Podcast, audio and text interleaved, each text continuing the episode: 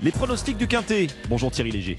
Bonjour Alexandre, c'est sur l'hippodrome d'Amiens, dans la première étape du Grand National du Trot, le Tour de France des trotteurs, que va se courir ce quintet. Et parmi les 16 partants, je n'ai pas hésité à placer en tête de mon pronostic I Love Me, le numéro 11, idéalement engagé à la limite du recul des 25 mètres. D'ailleurs, son entraîneur-driver, Tony Lebelair, ne cache pas qu'il a visé cette course de longue date. L'opposition sera constituée par les numéros 2, Hidalgo Denoé, lui aussi amené au top de sa forme en vue de cet objectif.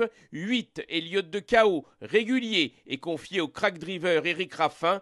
4. Howdy Partner, à ne surtout pas condamner sur ses dernières sorties qui ne reflètent en aucun cas sa vraie valeur. Et 10. Haribo du loisir, qui dépend de l'entraînement toujours en très grande forme, celui de Laurent-Claude Abrivard. Enfin, les numéros 7. Femme Music, 3. Flash de Véli et 1. Falco des Rochers compléteront ma sélection. Mon pronostic 11, 2, 8, 4, 10, 7, 3 et 1.